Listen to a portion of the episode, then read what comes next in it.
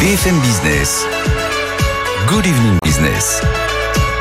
La grande interview, Edwige Chevriot.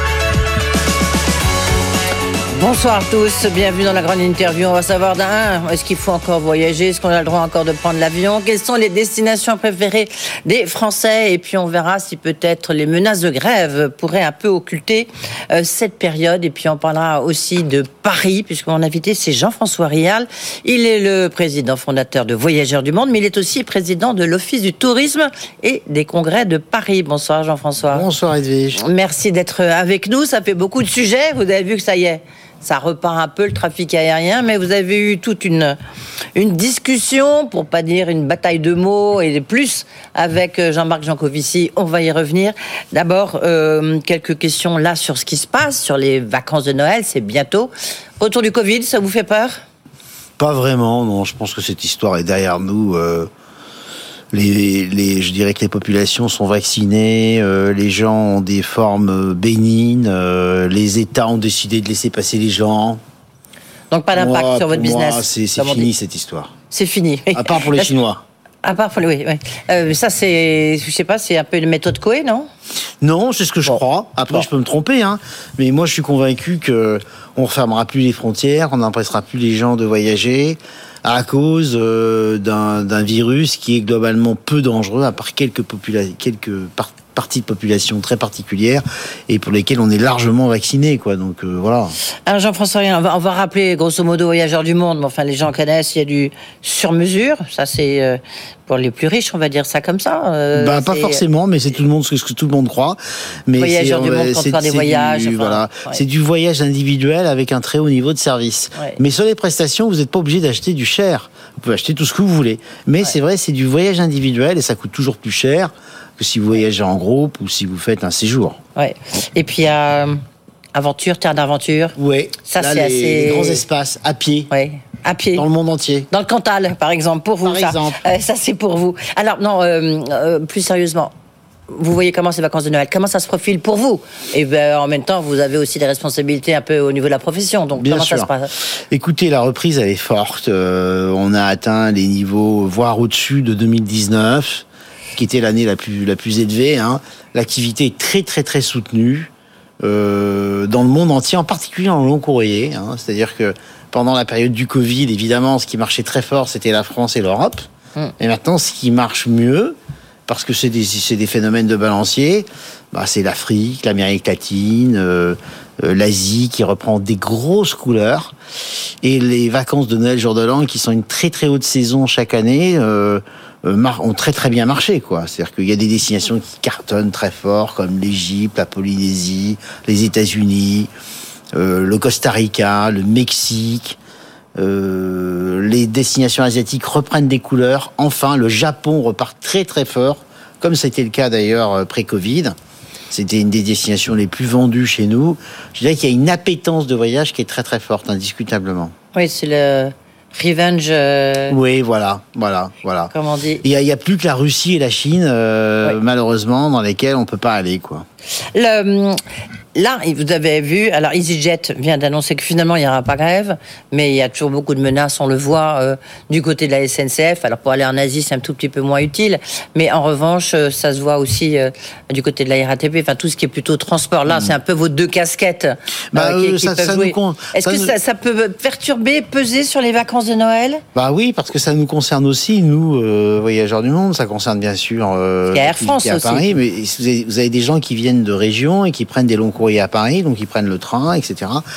Bah, c'est toujours la même histoire, hein. c'est-à-dire qu'il n'est pas question de. La France, c'est 22 décembre de janvier, week-end de Noël pour la bah, Il n'est pas question d'empêcher le droit de grève, mais le droit de grève sur des situations de monopole en pic de saison, c'est absolument insupportable. C'est insupportable pour ceux qui voyagent, c'est insupportable pour les professionnels que nous sommes. Euh, je pense qu'il devrait y avoir quand même moyen de discuter tout ça. On l'a vu avec Total au moment aussi de, de l'affaire de l'essence. Euh, je pense que quand même, euh, moi je comprends pas que le dialogue social fonctionne pas mieux pour anticiper ces choses et que c'est toujours au dernier moment, euh, en mettant des grèves sur les moments les plus difficiles. euh, empêcher les familles de voyager à Noël, par exemple, moi je trouve ça complètement insupportable, quoi. C'est. Mais est-ce que vous voyez, par exemple, dans vos réservations, si on, on regarde, et non. non, pour l'instant aucun impact. Et est-ce que vous voyez ça au niveau, puisque vous êtes responsable de l'Office du tourisme à Paris, mmh. euh, des congrès? Est-ce que ça, est-ce que ça, ça joue non. pour l'instant non Pour l'instant non. Aucun impact. Les gens réservent. ils se posent pas cette question, c'est-à-dire qu'ils n'en sont pas à se dire J'envisageais d'aller passer un week-end à Paris ou huit jours à Paris et je ne viens pas à cause du risque de grève. Euh, ça ne, ça ne, se pose, ça ne se pose pas en ces termes aujourd'hui. Par contre, ça peut se produire évidemment vu ce qu'on, vu ce qui nous est annoncé. Donc, euh, j'espère que non. J'espère qu'ils trouveront des solutions avant. Ouais. Mais vous, dans ces cas-là, vous n'avez pas en tant que non votre fonction officielle. Euh, On n'a aucun vous avez moyen. Aucun moyen d'aller discuter, de, non, de faire le dialogue social. J'ai envie de dire peut-être. le gouvernement n'y arrive pas. On l'a vu au moment de de, la grève, de la grève sur l'essence, euh, sur les raffineries. C'est pas nous professionnels, euh, quel que soit le poids qu'on puisse avoir, euh, qui pouvons nous substituer au dialogue social dans les, entreprises concernées. ils nous ricanonnaient hein, quand on leur dit ce serait quand même bien que vous trouviez une solution pour éviter de faire grève. Bah non. À un moment donné, j'avais discuté il y a quelques années, j'avais réussi un début de discussion avec le syndicat des pilotes d'Air France. Ça, oui. Mais là, j'ai même pas essayé, parce que de toute façon, on est impuissant. Euh, les cheminots, ils nous ont pas attendus pour avoir leur point de vue. Hein. Comment ça s'est passé là euh, On est quasiment à la fin de l'année 2022 sur le l'Office du tourisme et les congrès. Et les congrès à Paris, c'est très très important. Hein, Bien pour sûr, Paris. très important. La dernière fois que j'étais venu ici, vous m'aviez dit, c'est un peu la catastrophe. Donc là, écoutez, on est, on est à 90% de l'activité normale. 2019. Euh, très élevé, voilà. Que ce soit d'ailleurs aussi bien dans le tourisme que dans l'activité euh, congrès, tourisme professionnel. Euh, Paris a énormément résisté. D'ailleurs, je pense qu'il y a eu des moments où on n'a jamais vu autant de visiteurs étrangers à Paris. Paris est une ville vraiment très très très attractive au niveau mondial. En tout cas, les, ceux qui veulent venir euh, continuent de le faire. Et les taux de remplissage des hôtels, par exemple, sont extrêmement élevés. Vous avez le chiffre Vous avez un chiffre, par exemple Ah bah, je pense qu'on est au-dessus de 90%. On est au-dessus de 90%. Ah Et on a perdu quand même les réservations euh, très précoces, parce qu'au moment, il y, a, il y a six mois, neuf mois, évidemment, l'activité était moins bonne. Sur les congrès, c'est un tout petit peu plus difficile. On en a toujours autant qu'avant, mais il y a moins d'exposants et moins de visiteurs. Néanmoins, on est très haut. Les Américains en particulier viennent très très fort. Euh, il nous manque pourtant les Japonais, les Chinois et les Russes qui étaient assez importants sur Paris. Mais ça marche très très bien euh, globalement. C'est compensé par la clientèle européenne, la clientèle américaine et la clientèle du Moyen-Orient. Ah oui, oui. Et le luxe particulièrement marche très très très fort. Tous les hôtels de fonctionnent, mais le luxe marche. Et les tarifs sont montés d'environ 15% en moyenne à Paris, ce qui montre euh, que ça fonctionne. Oui, ça, vous parlez des hôtels Des hôtels, des nuits d'hôtels en moyenne. Alors, c'est vrai dans le monde entier, hein, mais à Paris également. Et on a eu une hausse, alors qui est liée euh, euh, à la reprise de l'activité, à la hausse de l'énergie, etc. Et euh, les tarifs sont montés d'environ 15%. On nous avait prédit, tiens, je fais une petite parenthèse, Jean-François Réal, on nous avait prédit un peu la catastrophe sur les restaurants. En fait, il n'y a pas autant que ça de restaurants qui ont fermé à Paris. Il y en a très peu. Et euh, aujourd'hui, les restaurants, ça marche très très fort à Paris. Euh, c'est la hausse des prix qui m'y fait penser parce que là, la hausse de l'addition aussi, elle est assez salée. Non, mais les restaurants marchent très fort. Ils ont simplement un problème de personnel. Euh, ils doivent recréer une filière euh, pour pouvoir remotiver les gens à travailler chez eux en étant à la fois mieux rémunérés et dans des conditions de travail qui soient moins difficiles parce que c'est très dur. Hein, travailler dans un restaurant le soir très tard, etc. Les week-ends. Et donc, il faut réinventer ça. Je pense que Thierry Marx est bien placé pour le faire. Bah ça tombe bien, je fais euh, demain l'interview Thierry Marx, grand format, la nouvelle émission. Donc on va dans son atelier secret. Et évidemment, je lui poserai la question parce qu'il est président de l'UMH et puis vous pourrez retrouver l'émission euh, ce week-end. Les terrasses à Paris.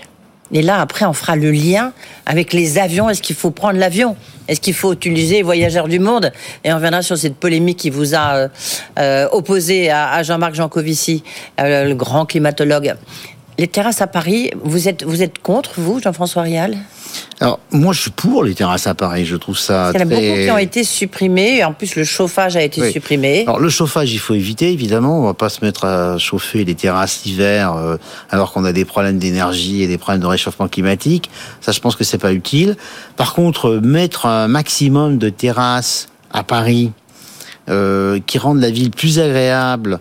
Euh, plus populaire, plus sympathique. C'était très sympathique, hein, toutes ces terrasses. Moi, j'ai Oui, trouvé sauf à pour les piétons, mais c'est accessoire. Oui, mais Il y a des trottinettes. il faut savoir ce qu'on veut, quoi. On peut pas avoir peur. Les gens critiquent toujours tout. Moi, j'ai trouvé ça plutôt sympathique, ces terrasses. Après, il faut en améliorer l'esthétisme. Euh, je sais que les syndicats de restaurateurs et différents designers y travaillent pour qu'on fasse des choses un peu moins bricolées que ça a été fait pendant le Covid parce que c'était l'urgence. Mais euh, je dirais, je dirais que généraliser les terrasses à Paris, c'est, je trouve ça plutôt, plutôt sympathique, moi. Ouais. Je suis plutôt pour. Plutôt pour. Ça, c'est le président Oui. de l'Office du tourisme qui dit Oui, que plutôt, ça a plutôt été plébiscité. Le- alors, vous avez euh, Jean-Marc Jancovici, il a dit il faut prendre, en fait, l'avion trois, quatre fois dans sa vie. Mhm. Parce que sinon, et de toute manière, l'avion est né avec le pétrole et il va mourir avec le pétrole. Mhm. Et alors là, on a vu que ça, une sorte d'ébullition qui est sortie de votre tête. Il a, il a quand même, il y a, quand même euh, quelque chose de vrai dans ce qu'il dit. Je recevais Augustin de Romanet, le président d'aéroport de Paris, ce même euh, micro euh, studio, et c'est lui qui a dit là. euh, Attention, il faut moins prendre l'avion qu'avant. Alors vous me direz entre trois ou quatre fois dans la vie et moins prendre l'avion euh, qu'avant, mais il y a quand même un petit problème avec l'avion, le fait de prendre l'avion. Alors, c'est un sujet complexe. Donc, euh, on a de la chance, on a un peu de temps, on va essayer de le- de l'exposer de façon, de façon relativement simple. Il y a deux choses qui sont incontournables. Il faut absolument décarboner toutes les activités humaines, avions compris. Ça, c'est incontournable. Et il faut le faire au rythme que nous a proposé le GIEC euh, pour essayer de limiter le réchauffement à un degré et demi, au pire de degrés. La deuxième chose, c'est que euh, il faut euh, euh, de toute façon euh, réduire ces émissions sur un temps relativement court, très court. Et donc, quand Jean Covici dit qu'on ne pourra pas décarboner l'avion à l'échelle sur la durée qui nous est donnée, il a raison. Il a raison. Donc moi, je suis pas en opposition avec tout avec Jean-Co. Euh, on en a parlé même il y a 20 ans ensemble, où il était déjà contre l'utilisation de l'avion. Simplement, je pense que son constat est bon et je pense que sa solution ne l'est pas, ce qui est pas pareil. Donc il faut diminuer et il a raison de dire qu'à l'échelle, on peut pas le faire dans les délais. Par contre, moi, ce que je dis, c'est que ce qu'il dit sur l'avion est vrai, mais c'est vrai de toutes les activités humaines. Parce que, à l'échelle, dans le temps, vous ne pourrez pas décarboner les choses. Parce que l'outil l'outil clé pour décarboner, c'est l'électricité décarbonée. Ouais. Et si vous voulez produire tout ce qu'on produit dans le monde à l'heure actuelle avec de l'électricité décarbonée, à la place des hydrocarbures, il faut multiplier par 13 la quantité d'électricité décarbonée qu'on produit à l'heure actuelle. Par 13. Donc on pourrait pas les faire, on pourra pas les faire à l'échelle. Donc moi, ce que je dis, C'est quoi votre solution? Ah bah moi, ma solution, c'est de dire J'imagine que vous avez travaillé c'est de dessus. dire, il faut gagner du temps. Il faut d'abord diminuer à fond tout ce qu'on peut. Tout ce qu'on peut. Et très vite. Avion compris. Il y a plein de choses qu'on peut faire sur l'avion pour baisser la consommation très forte des avions. La deuxième chose qu'il faut faire, c'est acheter du temps. Parce qu'on ne pourra pas le faire dans les 10 ans. On pourra peut-être le faire en 20 ans, en 30 ans, parce qu'on commence à avoir les solutions. Il faut le faire en 30 ans. Et c'est pour Alors, ça que je propose d'absorber du carbone Ouais. en plantant des arbres, parce que c'est la solution la plus simple. Alors, Même si, euh, s'il y a d'autres solutions pour Vous absorber avez du sorti carbone. des chiffres complètement Ouais. dingues. Non, non, mais attendez. 38 milliards d'arbres par non, an. mais absolument. 500 millions Absolument. pour la France. 38, 38 Donc, j'ai- milliards d'arbres par an, ça permet, si vous voulez, c'est un peu complexe comme débat. euh, On va essayer mais de faire si simple, voulez, mais rapidement quand même. réduire, pour respecter les objectifs du GIEC, de réduire de 45% les émissions sur la base de 2010 en 2030, il faut en gros par rapport à aujourd'hui réduire nos émissions de 5% par an, mondialement. Attendez, c'est même pas ce qu'on a fait pendant le Covid, ou à peine. Donc pour y arriver, moi je dis qu'on peut peut-être faire 2% de réduction et 3% par de l'absorption, quelle qu'elle soit, hein. avion, absorption industrielle, euh, avion, arbre, je veux dire, etc. C'est ça la solution que je propose, c'est de mixer diminution et absorption pour gagner du temps. D'accord, il faut Parce absorber, il faut planter compli- combien d'arbres? Bah pour, pour, pour euh, réduire de 3% par an, il faudrait planter 38 milliards d'arbres par an. C'est tout à fait possible. Hein. Voyageur du monde à lui tout seul dans son petit coin en plante 3 millions par an. Donc euh, planter 38 milliards ou 40 milliards pour faire simple d'arbres dans le monde euh, par an. Ça fait 500 millions pour la France. Il y a déjà pas mal d'arbres en France. Hein. Oui, mais c'est pas c'est pas énormément. Quand vous ramenez, ramenez ça au nombre d'humains et, au nombre de personnes, c'est possible. De toute façon, tous les scientifiques sont d'accord pour dire que le 1,5 degré est inatteignable. Donc, si on veut quand même le respecter, parce qu'il y a des conséquences à pas respecter le 1,5 degré, il y a des effets d'accélération par ma euh, décomposition des végétaux, ça. Il va falloir trouver des solutions pour absorber du carbone tout en diminuant. C'est ça la solution. Mais tout en continuant à prendre l'avion comme avant. Alors, est-ce qu'il ne faut pas changer quand même nos habitudes? On peut, on doit diminuer à fond. Mais de combien Engagez-vous, bah, Jean-François Rial. Bah, moi, je dis qu'on doit diminuer de 2% par an, comme toutes les activités qui doivent le faire. Mais on a des solutions pour décarboner l'avion.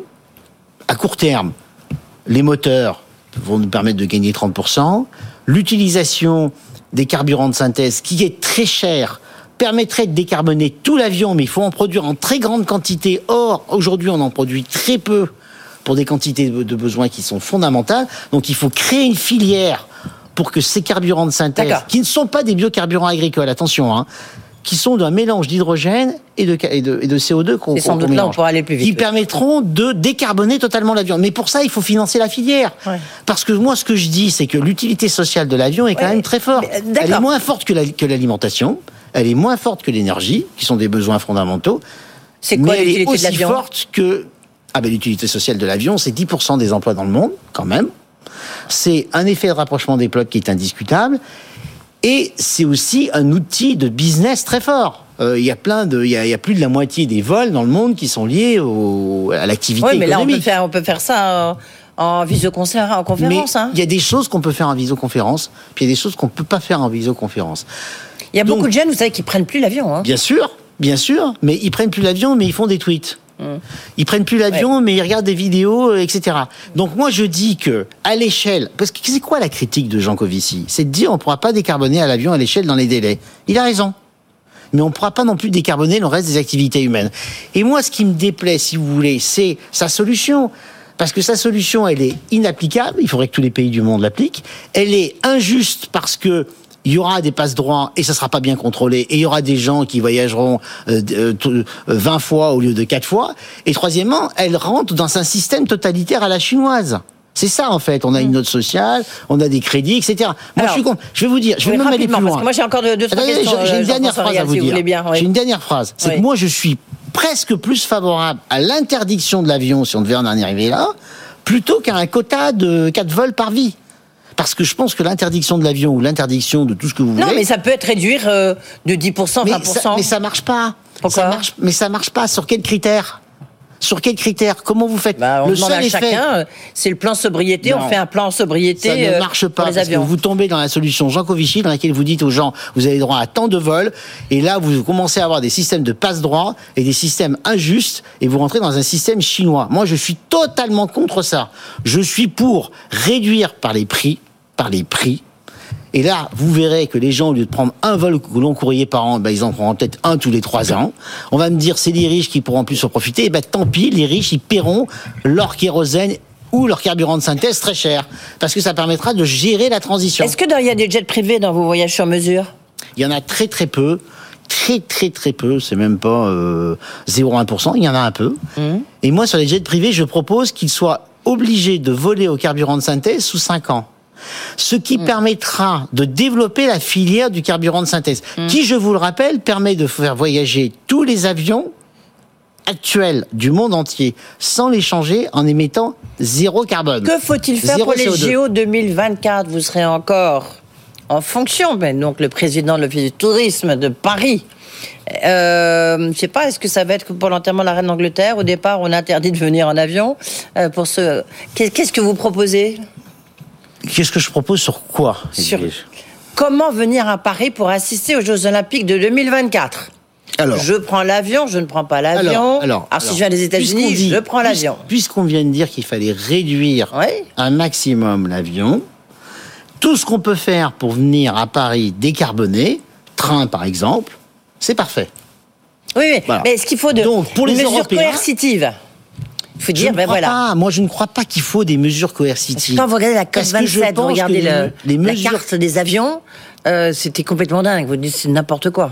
Oui, mais vous savez, les avions qui pourraient être remplacés par le train, c'est 6% des émissions de CO2 mondiales. Ouais, ouais. Il faut faire ce qu'ont fait les Américains. Les Américains, ils ont dit, en 2050, 100% des vols intérieurs sont au carburant de synthèse. Voilà. Ça, c'est un signal. Parce que du coup, tout le monde va se mettre à développer les carburants de synthèse. Voilà. C'est ça qu'il faut faire. Moi, je ne crois pas aux interdictions. Je pense que les interdictions, elles sont faites pour être contournées et ne pas être respectées. Voilà, c'est ça que je pense. C'est une mauvaise idée, l'interdiction. Et donc, pour les JO à Paris, ben, il faut venir en train quand on est européen, si possible. Ouais. Hein? Il n'y a pas de grève? Il n'y a pas de grève, mais enfin, il n'y a pas que la SNCF, et puis il y a d'autres compagnies de train, peut-être de plus en plus. Et puis, de toute façon, euh, quand vous avez un événement comme ça qui est planétaire, où vous concentrez énormément de gens au même endroit, au même moment, c'est pas très adapté à une gestion durable. C'est Ouais. compliqué, quoi. Non, c'est sûr. Vous compliqué. attendez combien de personnes, de touristes Alors, les touristes vont baisser. ah oui. Les touristes vont baisser. C'est-à-dire que ça, c'est un fantasme. Quand vous faites un grand événement sportif dans un lieu, le nombre de touristes baisse. Vous avez plus de visiteurs au moment de l'événement, mais vous avez moins de touristes et vous avez moins de touristes sur toute l'année. C'est comme ça que ça se passe. Les JO, moi j'adore, c'est un événement magnifique, qui est fantastique. Mais c'est pas bon pour le business. C'est pas bon pour le tourisme. Ouais. Ah oui, ça Et les congrès, j'imagine aussi. Hein. Bah oui, parce que Bah si oui. vous voulez, les gens se disent il va y avoir du monde, Les embouteillages de Paris. etc.. Et en plus, ce qui est embêtant, c'est qu'ils raisonnent pas que sur la période des JO. Hum. Ils raisonnent global. Non, Donc, euh, 2024 voilà. sera Donc, pas une bonne année. euh, Euh, sur encore toujours une Je suis question. pas en euh, charge des JO quand même, hein, Hein Edwige. Je Non, mais vous êtes président de l'Office Oui, du tourisme et des congrès de Paris. Bien sûr, Jean-François. mais- Donc, euh, bien sûr. Mais et là, je- ça tombe bien, j'ai encore une question là-dessus. allez-y. Est-ce que le, est-ce qu'il faut couper le- les décorations de Noël, est-ce qu'il veut les illuminations de Noël à Paris, sur les Champs Élysées, sur euh, ou est-ce que vous pensez que ça fait quand même venir les gens? Alors, je ne pense pas qu'il faille couper les illuminations de Noël, sauf si ça au détriment du chauffage de Français ailleurs en France.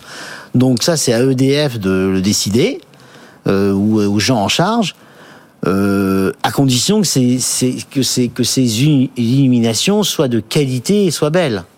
Ce n'est pas le cas. Ça dépend des moments. Il y a des moments, il y a des choses qui Bah sont là, très vous les avez qui sont vues. faites. Bah, j'ai vu des choses très belles et puis j'ai vu des choses moins Très belles. moche, oui. Voilà. oui, oui, on est d'accord. Il suffit de regarder sur Twitter. euh, y a- Ouais. Et, Et, vous décidez pas, c'est pas vous, vous n'avez pas votre mot Ah à non, dire. non, non. Par contre, je milite beaucoup sur ce sujet pour promouvoir ce que j'appelle le beau. Euh, sachant que c'est un sujet compliqué, c'est un sujet subjectif, euh, que beaucoup ont assimilé l'écologie au lait. Alors l'écologie, ça peut être beau, ça dépend ce qu'on fait. Euh, mais je crois que c'est un sujet fondamental pour une ville et son attractivité touristique. Bah oui, bien sûr, oui. C'est pour ça que je vois votre, votre petit sourire en coin. À mon avis, ça veut dire que vous n'êtes pas très content de ce qui se passe et c'est pas forcément non, bon. non, et pourtant, vous avez vos introductions. Ça, c'est vous qui le dites. Euh, Il y a des choses qui sont bien et des choses qui sont moins bien. Mais Ouais. c'est c'est vrai partout. Hein. Je circule dans le monde entier. euh, c'est compliqué la gestion du beau dans l'espace public. C'est très compliqué. Le plus beau Surtout voyage- dans une ville en transformation. 20 secondes pour nous faire rêver en conclusion. Le plus beau voyage que vous avez fait récemment? En Écosse. Je suis allé en Écosse. J'ai trouvé ça fantastiquement Là. beau, Ouais. extrêmement fin, raffiné, des hôtels merveilleux, des paysages fantastiques. Euh, c'est le Cantal de l'Angleterre, l'Écosse pour moi. Euh, voilà, c'est j'ai adoré ce pays. Voilà, beau voyage, belle destination. Même pour Noël Bien sûr, Ouais. bien sûr. Merci beaucoup, Jean-François vous. qui n'aime pas beaucoup les décorations de Paris et pour qui l'écologie n'est pas forcément du beau et c'est dommage parce que ça devrait l'être. Merci d'avoir été avec nous, Jean-François Merci Réal, à vous. Euh, président de Voyageurs du Monde et donc président de l'Office du Tourisme et des congrès de Paris. Voilà, si vous voulez réécouter, euh, peut-être retrouver une destination pour vos vacances, le replay ou le podcast sur euh, BFM Business et tout de suite François Sorel, Tech Co, comme tous les soirs. Good Evening Business, la grande interview.